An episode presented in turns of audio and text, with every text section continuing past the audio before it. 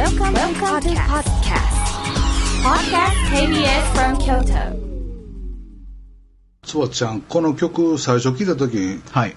なんやと思っとったんやけど実は聞き込めば聞き込むほどやっぱりなんか俺いやーいい曲です。あの誰やっけえ偉い人作ってくれはったよな 拓郎さんちゃうわそうです。ね例の。あ、そう例の拓郎さんへえ。なんや思って まあ子供が歌ったら可愛いかもわからんけどなんかなと思ったけど今日なんかちょっとしみじみしたわいい曲ですね。うんあのつばちゃんはい。当社のあの仁志松本はいはいはいさんがはいもうだいぶちょっと前やけど3週間前やけど、えアジアテレビ映像コンテストでなんかで賞優勝賞取ったよね、はいえ。へえ。すごいですね。ツッチー紹介もせんのになんか喋ってあれも目合わせたもんねえ？やっぱりその松本。ダメなんですか？やっぱり紹介されるまで喋っちょっとちゃうツッチーまだ俺紹介してからラジオのルールがよくわからない。そう。まだ紹これは紹介するから、あそうですか。そそれはじゃあ黙ってた方がいいですね。はい。マイク切っといてもらっていいですか？すごいツッチーはい。すごいとこずーっと深掘りしたらはい。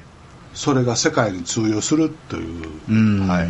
そういうことですふうねに。つくづく思って、フリーズねでさて今日のゲストはっていうことやね綺麗にそうだねなあそれもうもう一回最初からやる？せえへんけどな。すいませんもう一回最初から。嘘です嘘です、えー今日のゲストは、はい。えー日本テレビ放送網株式会社 R&D ラボ、はい。えーシニアクリエイター土屋敏夫さんです。はい。えー、そうです。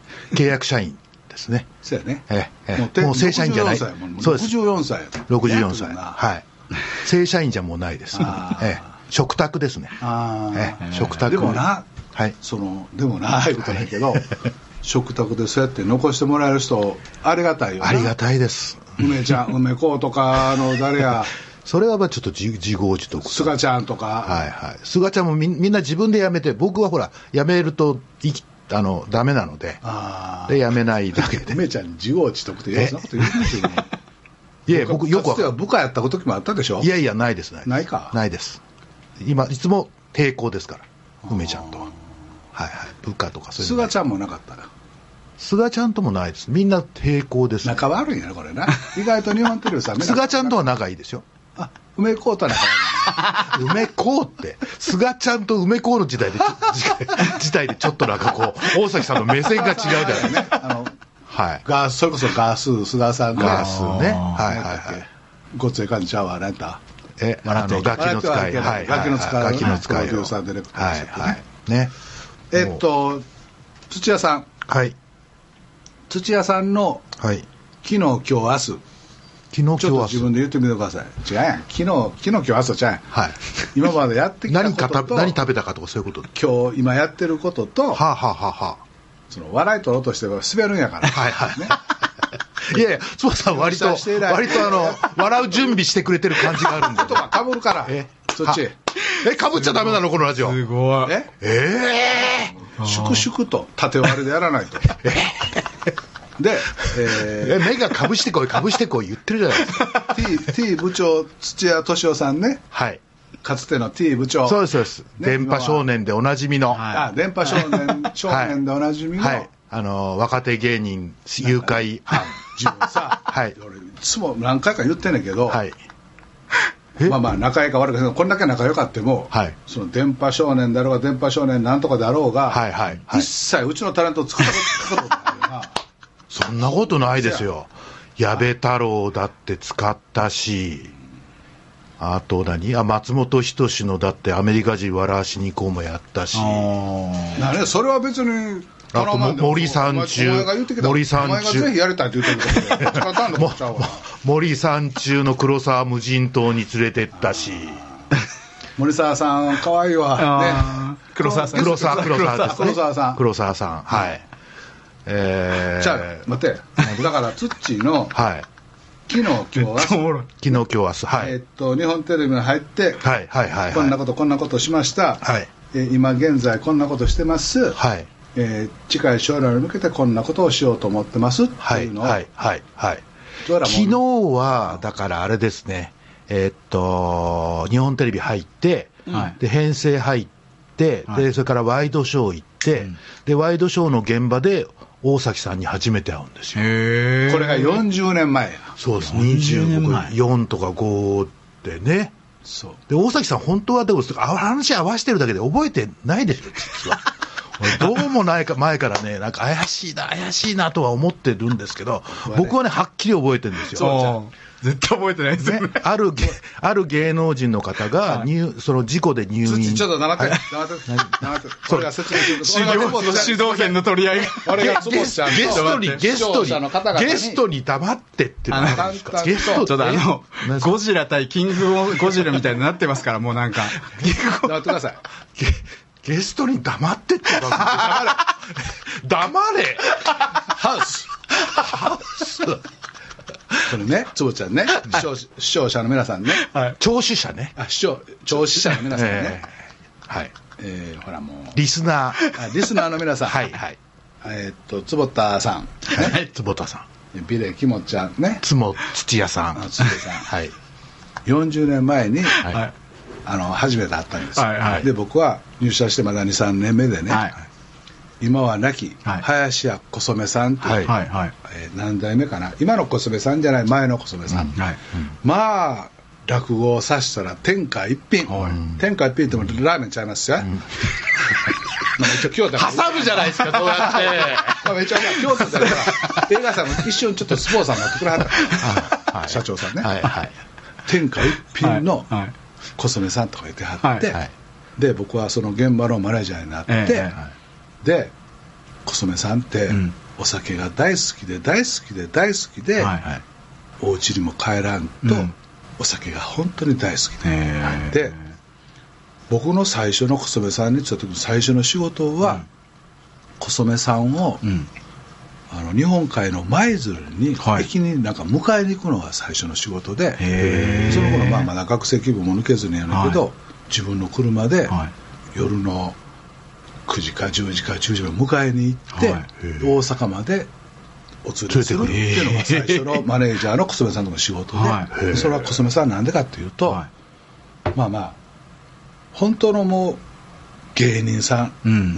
本当のっていうか、はい。もうなんで、い。うん。お酒が大好きなんで、うん仕事が終わった、はい夜の8時か9時か10時になったら、ええ大阪駅かはらい夜行の電車に乗って、うんお酒を買って、はい。車窓夕暮れじゃない真っ暗な星空とお月さんの車窓を見ながら、はいお酒をちびりちびりしてまあ舞鶴なのか福井県のどっかなのかまで行ってうん。でまた折り返し帰ってきはんねんへというのが林家小染さんのはい。毎日やった。ん。です、で服もき着替えはれへんし、はい。だからいつもあのわでそれも高い服が怒られんねん、うん。だからあのワゴンセールにあるパンツとかシャツとかをはい。買って、はい。小染さんを着替えさせて運転して連れて帰ってくるのが仕事で。でその小染さんが京都でお酒飲んではって、大阪の国道176号線やったかな通称稲六うん。で雪が降ってもおかしくないような寒い日に交通事故に遭われて、はい。えー脳挫傷になって、えうん。まあ、それが酔っ払って交通事故に遭ったのか自らなのかは分からへんねんけれども、ってなって、はいで現場のというマネージャーやったから、はい入院先にうん。付きっきりで、はい。あのマスコミが来たらもう大変やからそんな時にはいはいはい。24時間、はいもう辞めちゃった谷君というのと、はい今の地方創生のトップやってる泉正孝とアホの泉正孝とはい3人ではいずーっとそのあの詰めてたガードをしてたのよ病院の前でガードされる側ですね。ああ、そうなんですね。その時にはい。取材に来やがったのがあそうです。ワイドショーのディレクターで。あ、そうなんですか。酒井宏の噂のスタジオって言ってはいはい。で、入れ入れろ、今の状況を教えろ、いとにかく入ってくんな、つって、押し合い、へし合い。へえ。それが出会いですか？で、はえー何日もあれですよねそうですねはい3日経ち、はいうん1週間経ち、はい10日ぐらい経ってお医者さんがい。うん。脳死の状態になりました。と、で脳死になったということはちょっと忘れたけど12時間か24時間はこのままの状態なので、ん。大崎さんと一度家へ帰って、ん。顔を洗って、お風呂あれはったらどうですか？はい。ってなって、はい。分かりましたって言ってその頃その谷君の新大阪の汚いマンションに、はい。僕と泉が転がり込んで3人で共同生活して、はい。はい。なぜか、はい。もう結婚もして家もあるくせに俺も で3人もうえらいもう東海上風呂も入って歯を磨いて服もそのままで、うん。谷のとこ帰って、もう着替えを持ってんやけど、まあ、とりあえずお風呂入ろうかとか、はいもうとりあえず寝ようって言って、はい。3人でブワーって寝たんよ、はい。そのまま一つの布団のところで、はい。はいだから朝の6時頃に、はい。泉がなんかちょっと起きたのかなんか知らんけども、新聞をなんか見てはい。「大崎さん小雨さん死んだって新聞に載ってます!」って言ってはい。「泉何言ってんや」と、はい。さっきやぞと、お医者さん病院出てきたんお医者さんも脳死が始まって言ってる、お前そんな新聞載ってるわけないやないか。何言ってんねんアホバカ野郎ほんまに、とか言ってパッて見たら載ってんのよ、はい。ええと思ってこれはえらいこっちやと、はい。またツッチー率いるいろんな人が来るから、はい取材がとかもうえらい大雪の日で、タクシーは拾われへんわなんとかでも3人でも転げながら病院に着いた。だからお遺体はもうあの違う場所に行ってますってなっても、現場がもう大取材の人でぐっちゃぐちゃになってて、はいはいは今までの2週間以上徹夜やったこれ何やったんやろな今そんなオチにもならんオチなんですけどその時に出会ったのがツッチーでそうですね。まあこれじゃやったらまた話しながらあるからね、はいツッチーはいはい。昨日今日明日ね戻ってね、はい。あのその時に、はい。そのまあ、なずっといるじゃないですか、ではい。最初はだから、そのおまあ、オフェンスとディフェンスじゃないですけど、押し合いへし合いなんですけど、まあ、ずっといるから、その夜の病院のロビーみたいなところにまあ待ってるわけですよね、はい。で、なんかこう、ちょっと話す感じにええ。なって、それで僕もバラエティー志望で、でまあ、漫才ブームの後ですもんね。それで新竜で、新助さんが僕好きで、はい。でまだ新助さん、東京に出てくる前で、うんうんうん。で新助さん、東京で番組やったりしないんですかねっていうのを聞いたのを覚えてるんですよ。で大崎さん、多分そういう会話したのは覚えてないと思うんですけど、だからその時に大崎さん、いやー、しんちゃんは東京行かへんちゃうかなみたいなことを言われて、へー。ああ、そうなんですか。脚色するなよ言ったんです。人が記憶力悪いと思ったらでももう言ったもん勝ちみたいになってる。いやいやいやいや。っていう、そのなんかすごくがっかりした、大阪好きだからみたいな感じで、おっていうのを会話したのを覚えてるんですけど、じゃあ最初は敵同士だったんですね、ね。そうです、そうです。そうそうそうでもその、だから、僕もだから、いやいや、何 しんちゃん、しんすけさん以外も、東京に行かんでも、んもう大阪でええわって、を、うん、って言ってる時代ですよね。あー前や明石家さんま大先生以外は、はい。そう思ってたんちゃうかな。うん、だから、もう大阪の方が楽でいいし、もう今更東京行ってもそれ東京弁喋られへんし、なんとかでっていう思ってた時代。タイミングなんでしょうね。だから、僕79年に入って82年とか83年だと思うんですよね。漫才ブーム真っ盛りで、新流でだから時々行くような感じで、でもベースはあくまで大阪ってはいいうはいはい時代なんじゃないですかね。だってその頃、うん。東京に行ったって、うん。役者さんとか歌手の人とかは楽屋があるんやけど、はいはいはい。俺ら大阪から来たお笑いの芸人は楽屋もないんやで、っていう。ほんで紳助も龍介も、あのスーツとか衣装に着替えるんやけど、はい。トイレで着替えたりしとってん局のお弁当もないし、うん。タクシーチケットもくれへんねん、で紳助と龍龍しんちゃんと龍ちゃんはトイレとかで着替えて、でホテル特使俺呼んでこれまたタクシー呼んだら電車で帰らん帰って木村さんに怒られちゃうからと思いながら、まあ、タクシー呼んで、は安いビジネスに泊まって、はい。腹減ったな言うてカップ麺買ってきて風呂のお湯でファーってやったら、何丸ルーってもう硬い硬いラーメンこれなんでやねんって食うてたような 吉本興業の新助龍介現場マネージャーやったんや東京事務所の頃ですもんね。そう40年前。だからだいぶ待遇改善されたってことですよね。そうやねん。まあ、それはええことやねんけど、ありがたい話やけどね。なんだこの話？え？土は、はい。そんなことをしながら、そんなことをしながら、ダウンタウンの番組をやってんけど、はいそうです、そうです。見事にこけたんや。俺はでも、まあ、それ言って言えない。あかんって言ったのに、でも二人はするって言あったし、のーだから、その後僕も念願のバラエティーに行って、元気が出るテレビを、はい。まあ、今のテリー伊藤さんが総合演出のところの、まあ、一ディレクターっていう形でやり始める、でそれはまあまあ、まあまあ、数値が良かった、ではい。そこからまあ一本立ちするのが30ぐらいなんですね、うんうんでゴールデンではいはい、で夜7時のがむしゃら重油史っていう番組をゴールデンでやるんですけど、はいでこれが山田邦子と柳沢慎吾という形で、はいあとジャニーズの少年忍者がいて、吉本の人一人も入ってなかったんですけど、はいまあこれ絶で、対吉本、こいつ吉本嫌いやねん。こいつ。でそれが、えっと、こいつ吉本嫌い1.4 1.4%の、はもうドスベリ番組になって、ゴールデンでですか？ゴールデンで。吉本のダントツかやんからじゃん。で、その次にやったのが日曜の昼の恋恋ときめきクラブ。はい。で、これの前に、そのダウンタウンを僕は顔名人劇場の最優秀新人賞で、うんえーダウンタウンが出た時に見て、あ、面白いって言って、それで菅ちゃんで、吉本興業に多分電話したんですよ。はいはいはい。、で、ダウンタウンの担当の方お願いしますっつったら、多分それで大崎さん。多分大崎さんを知っててそうじゃなくて、はい。ダウンタウンがとにかく面白いと思って、はい。これすごいなと思って、それで多分もう、何にもないですよ、何にもないけど、とにかく吉本興業に電話して、そしたら大崎さん出てきて、で、会いたいんですったんやな、珍しいな。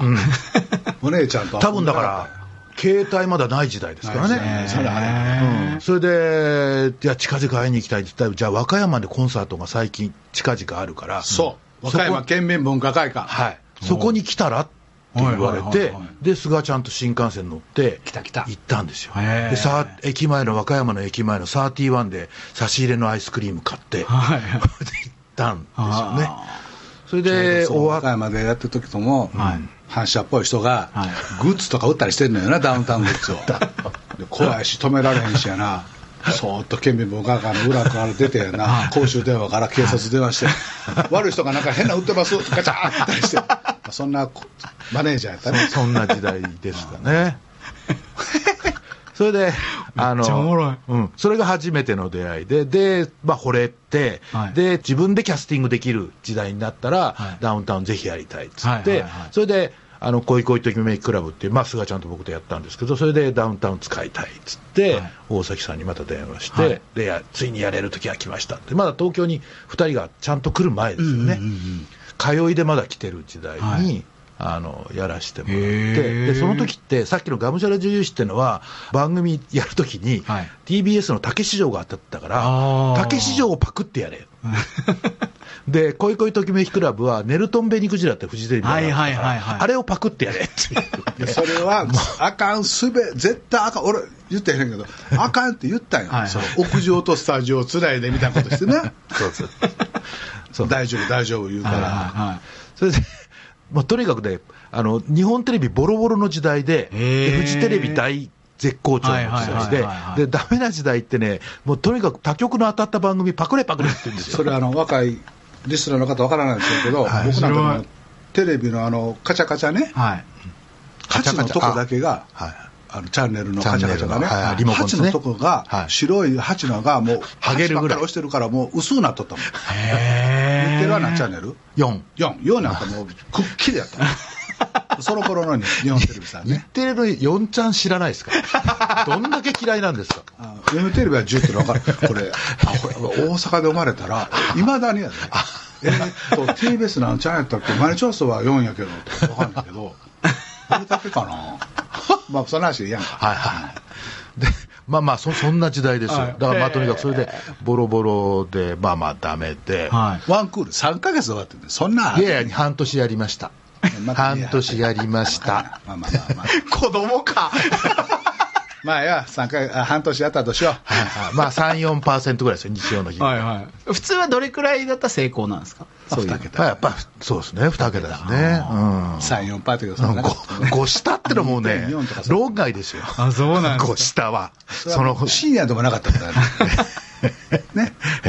それがなんとやね、それがまあまあそうですね。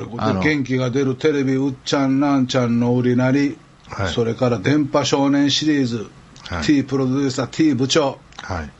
これだからまあ急にできる男に変わったわけ？だからその、アホがあのアホの土屋君が だから、絶対当てないやつだって言われて、それで編成部にあの配点になるんですよ。はいはいはいはいで、編成部で2年ぐらい、はいあの、あれしてて、もう一回来るんですよ。ね。はいで、で編成からまた制作に戻るんですけど、はいはい当てないやつだって思われてるから、仕事ないんですよ。で、プあーラプラ、プラプラしてるんですよ。なるほどでところが、そのうっちゃんなんちゃんがうん。日曜の10時半をやってたんですね。はい。で、ガキの使いっていうのが、まあ、それそれとセットになってやってて、ところがうっちゃんなんちゃんがはい、8月にフジテレビの映画をやるから、日本テレビのレギュラーをですよ、はい3ヶ月休むって 宣言されるんですよ。日本テレビどんだけ弱々なんだと。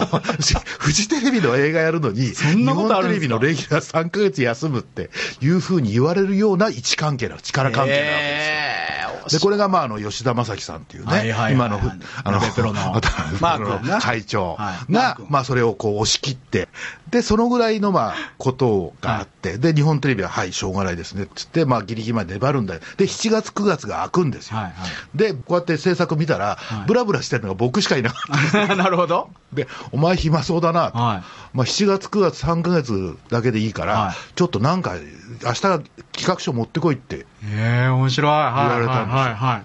それで、え、えー誰か、タレントだけど、もう、もうそれがだって6月の末かなんかですから、え7月の頭から、あ、5月の末だ、はい。で、丸1ヶ月しかないんですよ。はい。で、タレントさん誰かいるんですけど、いや、名古屋プロにあの、松本明子頼まれてるし、はい。太田プロに松村君頼まれてるから、はい。この2人でなんとかしろって。はい、もう、LINE の着信音がうるさいっていう指示を今、土屋土屋これ、時計なんですよ。時計もう偉そうにもうそのもうでしょ？64もなってそんなすいません、外に捨ててください。ちょうだいそれいろんなアラートが来ちゃうんでメールが来た。で、飛べ方がわかんない。すみません。なんでその目もう見てそれももうどっかもう 本当に捨てないで。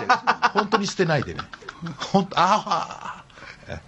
で、そういうことです。はい。で、あの、で、まあだから吉田正樹さんのおかげで、その、電波少年っていう番組が、だから要は3ヶ月の予定だったん3ですか？ヶ月のつなぎをやるんで、何でもいいから、やっとけっつって、何でもいいんだったらもうむちゃくちゃやったれと思って、へで、渋谷のチーマーを構成させるだ、アポなしで 住友金属の岡山さんとこ行って、高い高いしろって一日中外で騒いでるわ。松村があの改名、松村バルセロナっていう改名をしたいっつって、家庭裁判所にあの書類だ 出しに行くわ。AD がいないから、イラン人がなんか仕事なくて、なんか代々木公園あたりでテレコンカード売ってるから、あいつら捕まえてきて AD にしようっつって、やるわってやったんですよ。まさか当たると思わないじゃないですか。当たったんですよ。それでちなみに視聴率何パーセントぐらいだったんですか、3ヶ月で。いや、とは言ってもね、それでも12、3。おー、いや大したもんうん、12、3で、ええ。それで、でも3ヶ月で終わる予定で、うっちゃんなんちゃんが戻ってくる予定だったんですよ。うんうんうん。そしたらば、その当時のうん。白石さんっていう制作局長が、たまたま僕、あの、タクシー乗り場で前後ろだったんですね。はい白石センター長ね、そうです。後の STB の社長になられてね、そうです。ところがあの北海道は白石っていう町があるんやけど、白石って読むからね、だから北海道では白石さん、白石さんって呼ばれたら、まあね、はい。という一口メモが入りながらのね。今の情報必要でした。いや、時々なんかしゃ、絶対、絶対喋らんと。嘘。自己紹介で終わるじゃないこれ日本撮りしたらよかったけど、その後もうあれやからな、また来て、また呼ぶわ。あ、あじゃあお終わりますか。で、で、まあ、っていう形で電波少年が結局10年半、はい。まあ、あれした。だから、その、まあ、じゃあ一つだけ言うと、その白石さんの息子さんが、はにたまたま聞いたんですって、はい今日本テレビでは何が面白いって言ったら、その息子さんが、いや、電波少年が面白いよって言ったんで、じゃあ電波少年やっぱり3ヶ月でやめんのやめて、もうちょっとやろうってことになったんですよ。へが、結局10年半。すみません、はい。途中で。いえとんでもございません。なんかすいません。申し訳ございません。えテープ長え、あとね、20分ぐらいまた自己紹介いけるんですよ。いいですね、これ。そのね。今のテレビにね、それがないんです、まあ、まあおっさんみたいなこと言って、評論家みたいなことないんですよ、で、ニッチなニッチなニッチなところを深掘りして、でそこに質をぐーっと深掘りしていくと、世界に通じるんですよ。番組当たるんですよ。でそれがあの松本人志君のフリーズ、フリーズ。はいはい。そうやし、はい。当時の今はなきツッチーが作った番今はなきって。それそれは言いた死んだみたいに言うな。はいどうぞはい。はい、どうぞ。はい、どうぞ。いやもう言うたことはいどうぞ後ろ向いて今ボール投げましたね。バックパスね。ほんでほんで何やっけ？いやいや、もう終わりました、終わりました、終わりました。で面白い話は？うん。それで3ヶ月あれして、で、結局10年半やってっていう感じでしたね。はい。だからまあ、それまでのやっぱ一応だから40年ぐらい多分テレビやってた時代なんですけど、テレビがどっかで予定調和っぽくなったのが、そのアポなしで行くと結局だから行ったら会えないみたいなものをそのままやるわけですよね。はいはいはいはいっていう、まあ予定不調和っていうのか、ドキュメントそのままっていうか、みたいなことがその当時の中学生、高校生の特に男、だから電波少年のファンってね、お圧倒的に男なんですよね。で、今回も電波少年 W って始めたじゃないですか。で、今データってすぐ出てくるわけです、はいはいはい見たらね、90%男なんですよ。そ若い人？おっさん？おっさな？ん。40代。そう、40代。もろに世代ですもん。はい。でもね、若い人もね、十何パー見見てくれてる。でも、トータルで90%男なんですよ。そんなあってもちょっと笑っちゃいましたもんね。はいあれやねはい。ちょっと前までは、はい。岡本太郎さんの中はいはい。阿蘇の神話の復活プロジェクトであったりとか、あとまあ、その吉本っていうとね、狭間寛平アースマラソンっていうのをもう何年もかけて、ずーっと一緒に、あの、まあヨットは行きませんでしたけど、ずーっとアメリカ横断からユーラシア大陸のずーっと横断を一緒にやらせていただいたりとか。でなんかあのあれやんはい。ちょっと失敗しかかってるやつビデオのやつ、うん、あ、ライフビデオ。あれもはい失敗したんやんな、あれは失敗してないですよ。まだ残ってんの？あの 会社会社はなくなってますけど、その、その、その、そのざまあみろみたいな、このゲストに対する態度ですか？ゲスト。でもこう、かつてない仲良さが、本当に。えーって、そんなんあります？ゲストに対して。今の笑いはちょっとひどかった。いやあれはななんかなせせで笑うって、まさにこれでしょ。なんか時来てくれたんやけどそれはあかんとそれは失敗するし天下の T 部長 T プロデューサーがそんなんしたらあかんいやこれはいけると思うんだよだから失敗したやろ？ほら見てみいや、ライフビデオっていう事業自体はあるし、今でも何本も年年間使ってますよ。でも、僕がやると、結局、ハイクオリティすぎちゃうんですよね。で、何時間、何十時間も編集かけるし、だこれも全然コストとお前もらう金と合わないだろうって。で、たまにね、でもね、1000万級のやつが来るんですよ。個人でも。はい。で、そういうのはまあ、今でも行きますけど、あの、ちょっとオンラインとちょっとパクれるとこあるから、それも触れといたけどねあので、何年か前に大将萩本欽一さんのドキュメンタリー映画はい、はい、We Love Television。作りはったね、はい、はい。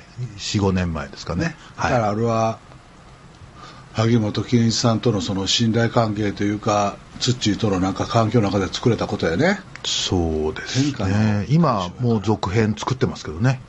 そうなんや、はい。はい。はいついこの間も行って、お話聞いたり、とくちょこちょこと、あの、あれして、やっぱりだから、ね、やっぱり、なんですか、100%男って、まあ、まさにミスターテレビと最初のね、あの、人だと言ってもいいと思うんですけど、その人がだから、まあ、最終的にテレビとの位置関係も含めて、だから、We Love Television って最後クエスチョンなんですけど、だから私たちはこの人ほどテレビを愛しているだろうかっていう問いかけなんですよ。なるほど。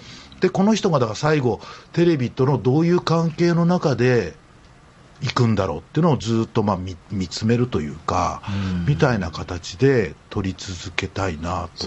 ね、だからあの頃のテレビの作ってる人や演者の人やはい。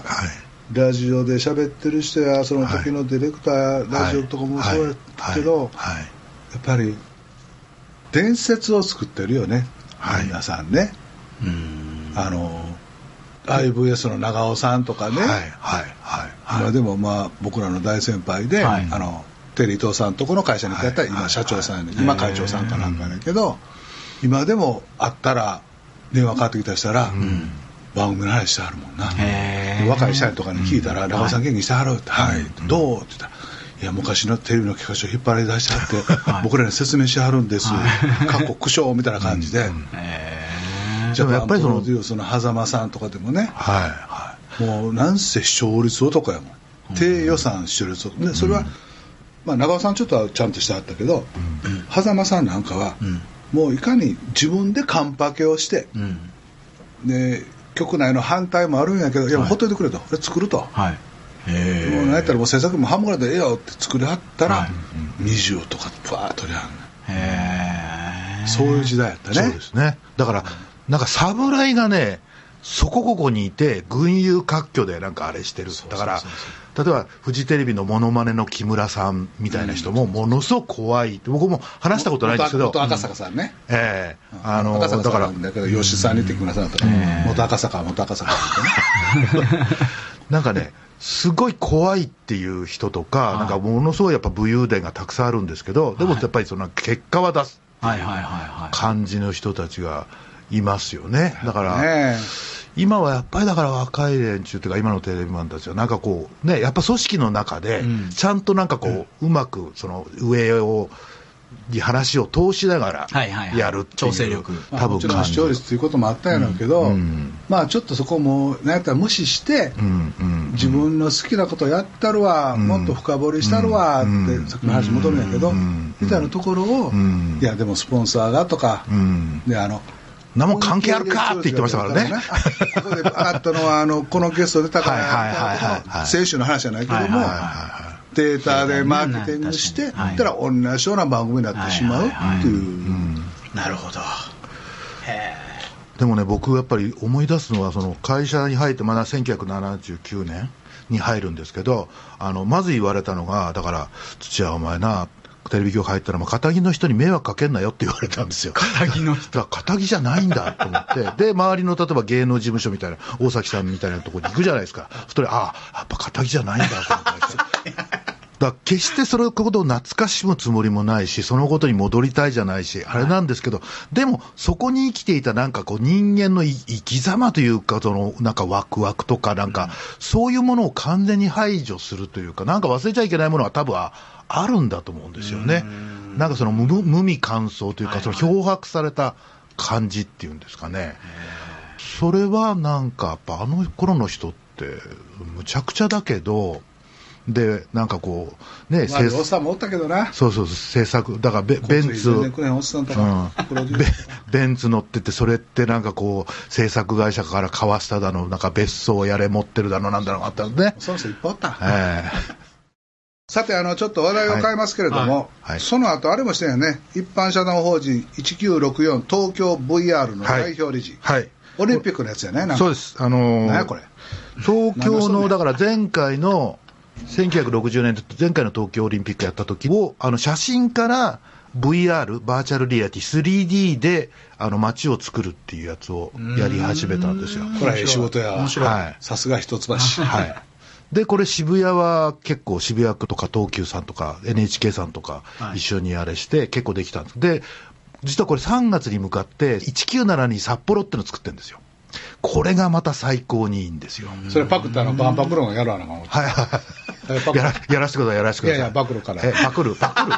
いや、この技術は僕しか持ってないんで。最近あの、日本テレビと相性悪いから。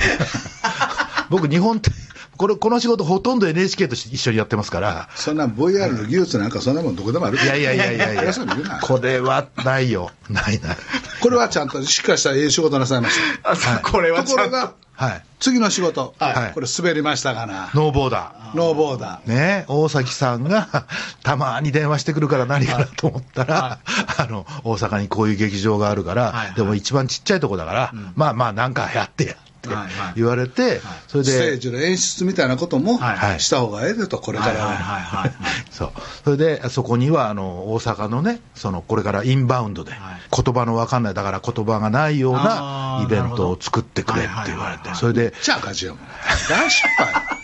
でまあ、現場の若い社員とかなんかも、まあ、まあ大崎社長と土屋さんがやったことやからと思って、まあ、黙って意見も言いたかったやろうけどね、はいそのくらいの罪はないんですもう一人俺と土に罪があるそうですね。はい。もう本当に赤字やってね。うまい僕もあの、うん。はあのさい。もう時間もあれやからさあ、おそうなんですか？あと何分ぐらいですかねまだまだありますよねまだまだまだ全然あるじゃないですか。まあまあなんで早く終わろうとしてはしょりながらちょっとお腹いっぱいになってるじゃないですか。ちょっとな土はい。これ深夜の番組あと25分ほらあと25分ほらちょろかえ、すごい深夜の番組なんですか、これ？深夜の番組ですよ深夜の番組からちょっとトーン落として、はい。あの深夜特急便のような感じではい。穏やかに喋りましょうあわかりました。こんな言葉かぶってかぶってなんか マンティングの試合みたいなね京都もうそういや京都の深夜にね。ねえ、深夜の1時とか。12時。あ、12時。ああ、ね今日も。寒いですね、結構やっぱ京都は。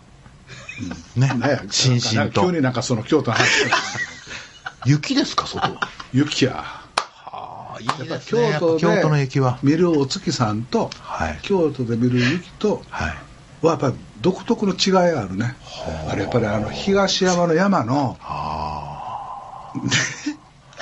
何ですかうんうんあなたたち本当に適当に喋れますね。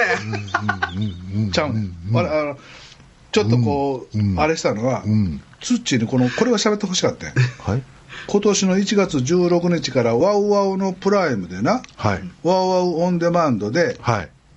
YouTube で。YouTube でも放送中の「はい電波少年 W, あなたのテレビの記憶を集めたい」っはい。ていうのを始めたんやな始めましたこれねなんで W なん？ワウワウの W です。ああはいワウワウの今社長は？はい。田中明。田中明さんはい。僕の日本テレビの同期です。あ、同期なんですか。はいへはい。田中明さんはなはい。ちゃんとしてます。ちゃんとしてはるよな、はいあの人が編成の時にいろいろやって日本テレビに貢献してはったよな 僕もやってましたよ。その前の編成部長僕ですから。いやいや君の時はあかんかったやろいやいやいや編成部長短かったやろ 短く、みんな2何年です。え？僕も2年だし、田中も2年だし、その後の丸山も2年です。田中明さんがその番組をちょっと先からあのこまたぎでやったりして日テレ視聴率上がってはあ。ってあんた。今のあの礎を作ったのは田中明さんもは一人入ってはりますよ。そっちは入ってない、まあそうですね。あそれでごめん、はい。でこれどんな企画やるここから話してほしい。今日の話これ聞きたかった。電波少年年 W。そうそうそれ。電波少年などんな W ことやってはどんなテテレビの記憶を集めたい。これね、結構ね、もう最近いろんなところで喋ってて、もうなんか飽きてきちゃってるんですよね。なんか、そういうのってありません？あります。昔の、だから小曽さんの話からもう一回聞きましょうよ。あほいえ。違うほら。あとね、だから、違うあのー違う違う違うちょっと待って。吉本興業に、だから本社の NHK に行って、近くのお寿司屋さんに連れてってもらったんですよ一飯大阪。美味しかったです、あそこのトロが。一飯うまかった。ね。坪ちゃん行こう今度。坪ちゃん。あそこまだ、あそこまだあるんですか？ある。あ、まあ今ちょっとコロナでねあれやけどね。ああ、そうですか。この頃はあのコロナやから。あとはね、大崎さんですね。鎌倉にね、お家を作られて、で、僕は見に行って、それで鎌倉いいなと思って、僕も鎌倉引っ越したら、逃げるようにね、鎌倉から にいなくなったんですよ、この人。違うね俺はなもうがっかりしたんや本当に。がっかり何を俺鎌倉にまあ全額ローンではい。山の上にね。いました、うんでツッチーもある日引っ越してきました、そう、そう。で見に来てくれ言うから、まあ、土とこ見に来ました、はい。はい。そうですね。ちょっと庭もあるはい。は古民家でね、ええ感じで、でちょっと庭もあるのよ、はい。はい。で土ここ庭もあるやすごいなって言ってね、はい。はい。定年になったらここにアパート作って、その家賃で暮らそうかと思ってる、ちっちゃ天下の T 部長が、定年になったらここにちっちゃいあのアパート作って、その家賃とかで暮らしたら、ちっちゃーみたいな。なんでその老後の設計しちゃいけないそうのそうそうそうそう。あれもね、え？だから10年ぐらい前にそんなこと言うと。そう、そうですよ。11、2 2年前に、そうですよ。確かにまだね、その家をまだ、その内装もやってない時に、はい大崎さんに、はいちょっと見見てくださいよ、つって、まだ、あの、バラバラだからもう靴で入ってきましたよ。畳で。で、なんやろ、こうとか言いながらね、古いなとか言いながら、あれしたんですけど。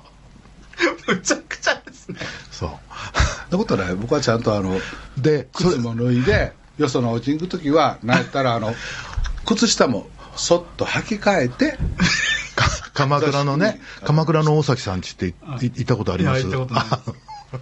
紀ノ 国屋って高いスーパーで俺の家のしょね。ちょちょっと笑うんや でそこで待ち合わせしたんです、はいはい。初めて行ってね、はで分かんないだろうからっつって、昨日して、で歩いて、要するにお崎さん家行って、はで門があるんですよね、はい。そこから階段なんですよ、はい。で階段をね、ずーっと登ってね、あれ122なんだそん122段。なあるんですか？122段あって玄関なんですよ。そそれで夏だったんですよね。122 段上がった時に、玄関の下駄箱あるじゃないですか、はい。そ備え付けの、はい。あそこにこうやって手をこうやってついて、大崎さんが汗背中にびっしょりかぶりながら、この人死ぬんちゃうか。って、本当に辛い思いして家に帰る人、なんだねこうたよもう俺は、もうね、本当にね、肩で息します。それおいくつの時ですか？それは。10年ぐらい前か。そうですね、13、4年前ですね。もうその頃からもう、ね。それでね、あの、うち行っていろんな説明して、まずね、あのね、なんか、4畳ぐらいのね、なんかね、あの、部屋に紹介って、ここ俺の部屋、つってね。ね、ありましたよね。自分の部屋。2畳2畳。じゃあそのその俺の部屋も最初あの奥さんがねその場所を見つけて、はいパソコンで近くの設計事務所も、はい施工業者さんも、皆探して、はい。で自分で設計して作りはったんや、へである日なんか子供息子優と文と話してたら、はいはい。どっちか文かな？お父さん、なあ？お父さんの部屋ないで。そんなことないやろ。と言うたって言い言いたかないけれども これな全額借金で。言うたってもお父さんが勝負だけどまあまああかんかったらお前ら二人に次ローン払ってくれなあかんねんけど全額借金で俺と汗と涙のこの家やったそれをね。うん。この鎌倉がええん。この場所がええうん。って言ってん。お母さんが言ったところでうん。よしっつってね。よっしゃ。と、もう一言も言わな即決だ。分かった。ら好きなようにしたらええって言って、俺の部屋がないって いやだってないもん。でなんか設計図が見せてもらったら 俺の部屋あれへん。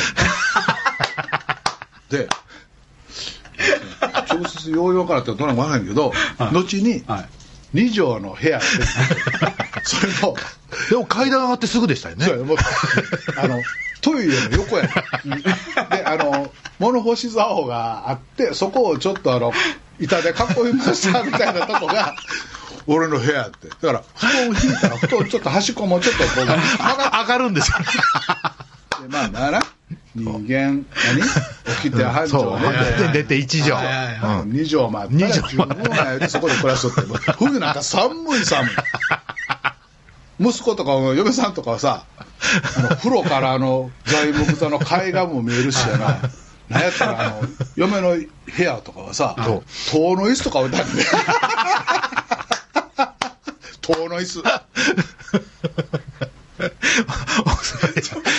ベベランダついてるんです。大崎さんね、2畳。階段上がったそのまっすぐ。じゃあもう時間ないから時間だ。ありますよ、まだ。家はもうええんやけどそのほら愚かった。あなたがえー、なんですか？え？今まで見たテレビの番組で、はい。一番面白かった瞬間はい、っていうのは、はい、というシーンを、って、っていうシーンを募集したんですよね。で、その募集して、で、一般の人が例えばそのなドリフのなんとかとか、そのなんかそれぞれのやっぱり生きてきた中で一番面白かったテレビのシーンだから、結構なボリュームで、で、ものすごくやっぱ読んでると見たくなるんですよ。で、これを全部集めて、はいで、それをなんかこう、例えばまあオンラインイベントですかね、みたいな形でこうまとめて見れたらいいなっていうことをやってんですよったら、それいいな。それちゃんとやった方がいいよって言われて動き始めたっていう感じですよね。それはね、うん。あのオワコンって言われてるテレビのね僕たちのテレビがもう一度復権する俺すごいきっかけになるんちゃうかなと思って、あさすが土当てて、さすが大ごけ当てて、大ごけ。あんだけ落としたるんちゃうええか。あ、あ、だから今度当たる、久々に当てる番で、。休んで、トントンシューみたいなもん。そう、久々に大崎さんが褒めてくれた。つばちゃん、あの、海外生活というか、、はいろんなとこ行ったりしてはるから、はあれやろうけど、はいつばちゃんが思う、はい。今までで一番面白かった、はい。